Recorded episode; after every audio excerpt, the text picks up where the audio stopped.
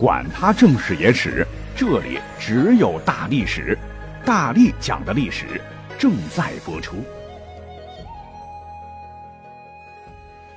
大家好，我是大力丸儿。今天周末了哈，讲点有意思的。说到这个吹彩虹屁，我个人觉得适当如果吹一吹的话，在工作生活当中可能是有帮助的吧。只要吹在点儿上，吹得不露声色，吹到恰到好处，绝对加分。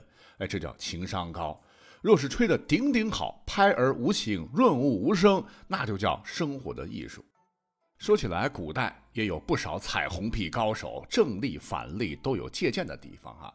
咱们就先讲几个作死的，虽说几率比较少，也是能警示大家，彩虹屁一定得憋好，想清楚发射，否则后果很严重。说是在东晋元帝司马睿时，其幼子司马昱降生。其当爹非常高兴，决定独乐乐不如众乐乐，是赏赐群臣。正常思维应该是受到赏赐，沾沾喜气儿嘛。领赏按规矩叩头喊几声“吾皇万岁”什么什么的。可当时呢，有位大臣唤作尹宪，想献个媚，趁机秀一把存在感。不知道是紧张啊，还是当时脑瓜子抽了哈，面露愧疚地对皇上说：“陛下。”皇子降世乃普天同庆的大喜事儿，微臣没立啥功劳就接受您丰厚的赏赐，实在是惭愧呀。嗯，晋元帝噗噗笑出声了。这让我老婆怀孕生孩子这事儿，实在是没法让爱卿有功劳啊。言下之意是你想让寡人当王八吧？这个文武百官听了以后也是哄堂大笑。把彩虹屁崩歪了的这个阴线吓得是扑通跪地叩头如捣蒜，臊的是满面通红。不过好在大喜的日子，皇帝啊没当回事儿，被史官当笑话就记下来了。可是下面这位啊，南朝梁元帝萧绎可就没有晋元帝这好脾气了。说有一回，梁元帝在春日里细雨朦胧时，与一帮子大臣龙舟之上江南绿水中看景，是好不惬意。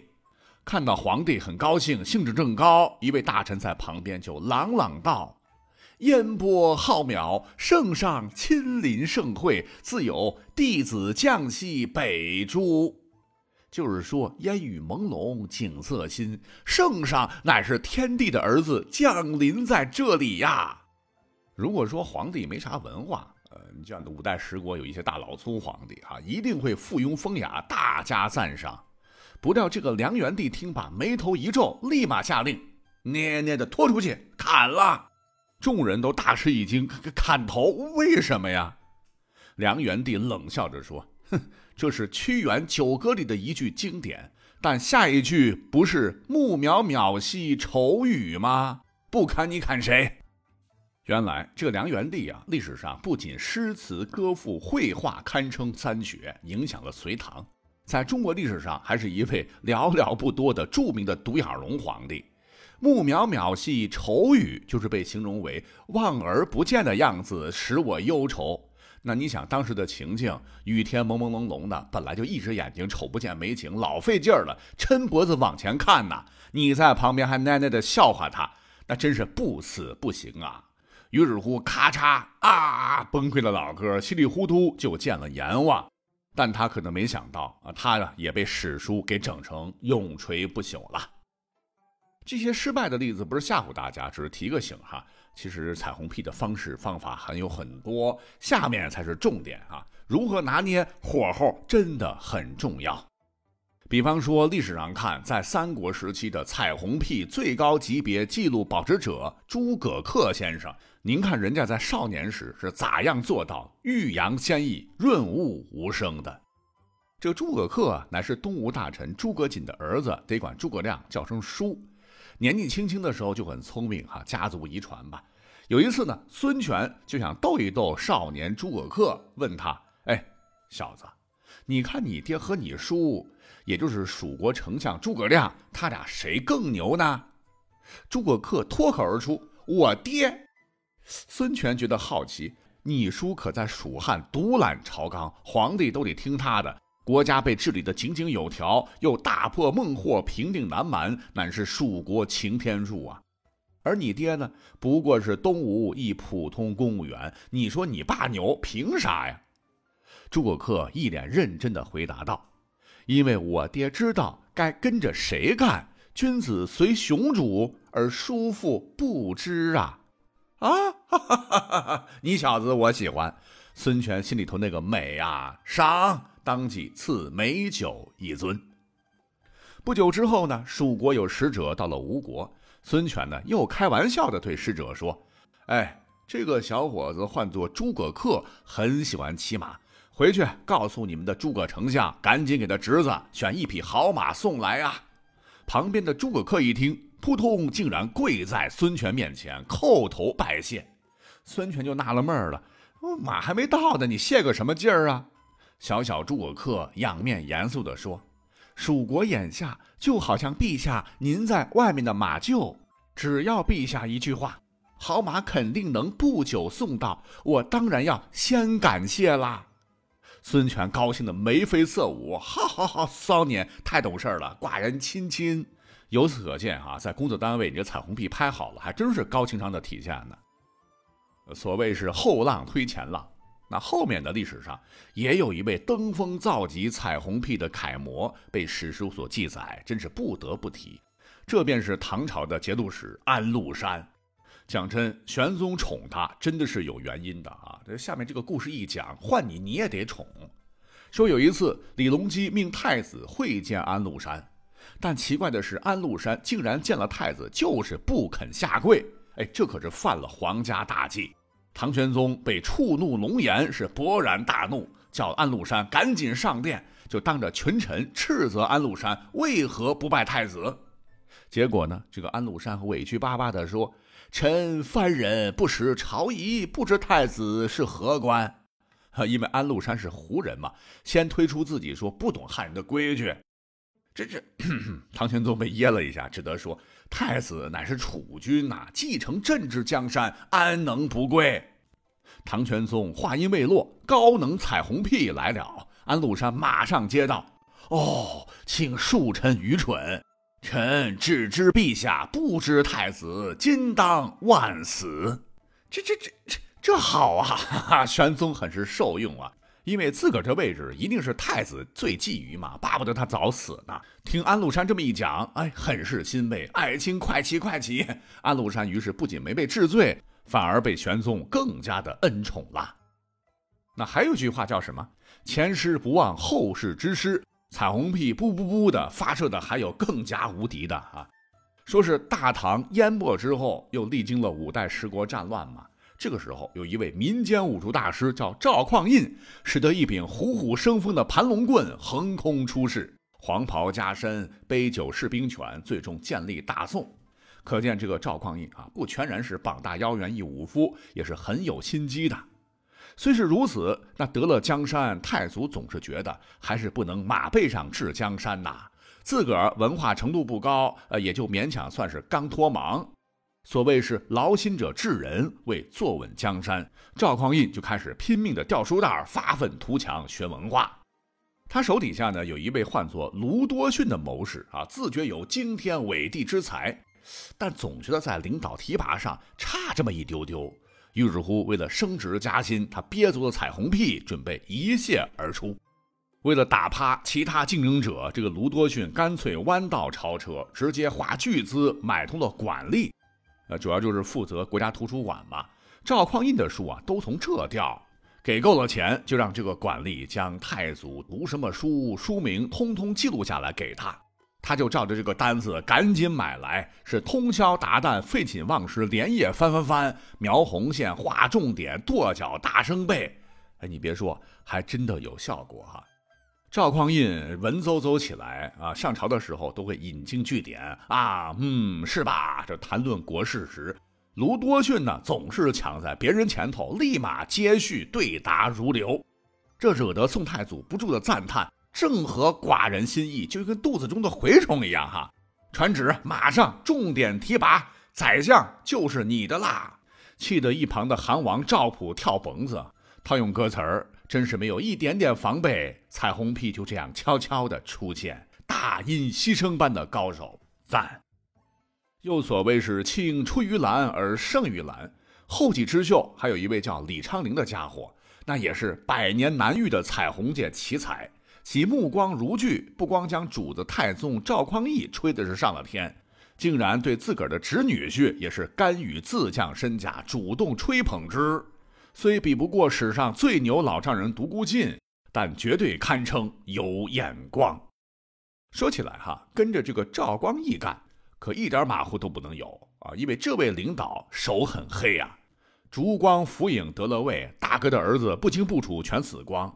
你看，连后主李煜不过是念了首“小楼昨夜又东风，故国不堪回首月明中”，直接被千机毒震杀。死相凄惨，全身痉挛，缩作一团。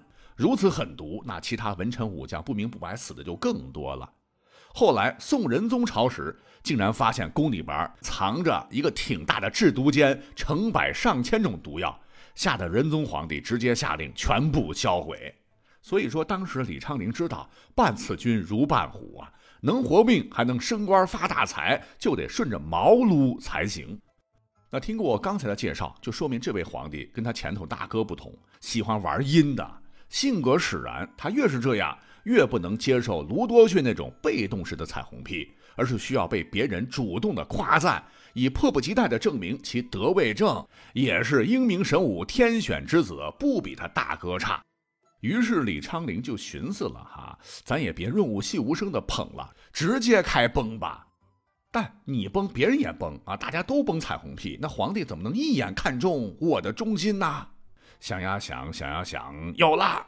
李昌龄拿定主意，那别的人肯定会上书写个奏折，写首诗，大夸特夸皇上。我呀，直接给皇帝来一百首诗词，腻味死他！说干就干，这哥们儿呢，就直接在家里头憋了小半个月吧。终于有一日上朝，是发了大招，献上了厚厚一叠自己工整、墨香袅袅的诗集，数一数一百多首，全都是歌功颂德之词。哦，什么皇帝好好好好哈，言辞举止、治国理政、文才武略，就连秦皇汉武都稍逊风骚云云。一百多首，这个赵光义花了几个时辰才看完，细品舒服极了。自打当了这皇帝啊，老有人质疑皇位有问题，尤其是高粱河屁股中箭，军事才能被人质疑跟弱鸡一样。你看，还是有明白人吧，知道寡人并非庸主，制毒只是寡人的爱好，替天领命，管理万民才是宿命啊！来人，将这个诗集先拷贝几千本，遍发群臣，好好的学习领会。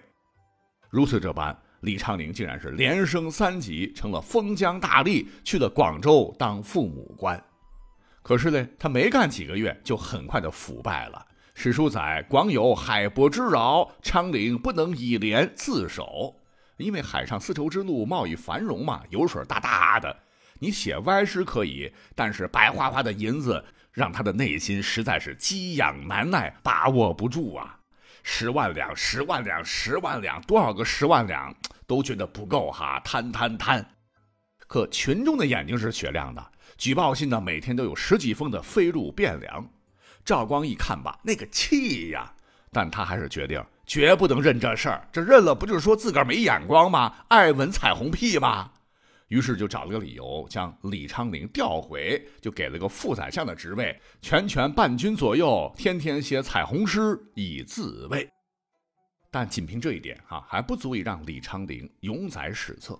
他之所以到现在还被人提及，哈，就是曾经一反常态的对自个的未来的侄女婿，也是砰砰砰吹起了彩虹屁。那按道理说，老丈人多牛啊，怎么能自降身份捧侄女婿呢？哎，这就是人家的高明之处了。别人家结婚呐，讲究门当户对，可他偏不是力排众议，说两位侄女的夫婿一定得是贫寒人家的孩子，因为吃得苦，知道珍惜啊，抗压性强啊。再来得是基层公务员的，可不能级别太高。当公务员只有一个目的，古代就是为了出人头地，让他们当我女婿，稍微的运作一下，升个职。就好比给块糖，他会觉得是一座糖山，对我这个侄女儿啊，包括对我，那还不死心塌地吗？但终身大事，找谁当乘龙快婿呢？他是千挑万选，一眼相中了俩人，一位叫做郑简，一位便是范仲淹。先说这个郑简和范仲淹一样，出身寒门，单亲家庭，但他也是很厉害哈。其后升任起居舍人、龙图阁直学士，全知开封府。而他这个挑担儿范仲淹就更猛了。